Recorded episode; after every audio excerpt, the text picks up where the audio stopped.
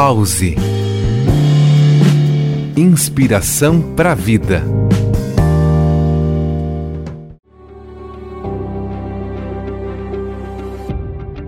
Olá, ouvintes do programa Pause.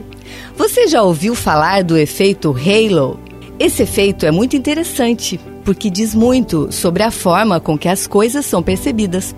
O efeito halo é uma tendência a gostar ou desgostar de tudo o que diz respeito a uma pessoa.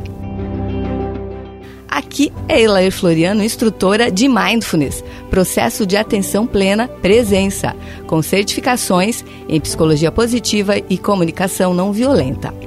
O efeito halo nos leva, por associação, a ter uma percepção sem evidências reais, mas por conta da coerência emocional que acreditamos. Por exemplo, achamos uma pessoa agradável, que parece que contribuiria para causas sociais. Não temos evidência alguma se de fato a pessoa é caridosa, mas associamos pessoas encantadoras a pessoas generosas.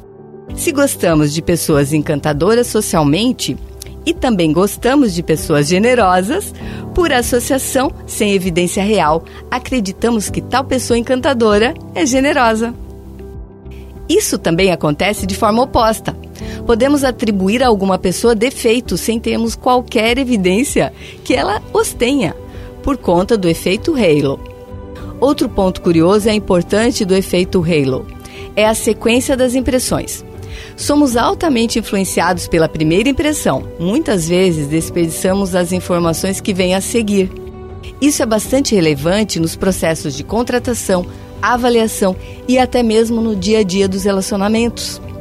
Para domar o efeito halo, é fundamental treinar a atenção e observar o que está influenciando as nossas decisões, baseados em quais evidências, ou na história repetida que ouvimos internamente e que pode impedir uma percepção mais clara e assertiva dos acontecimentos.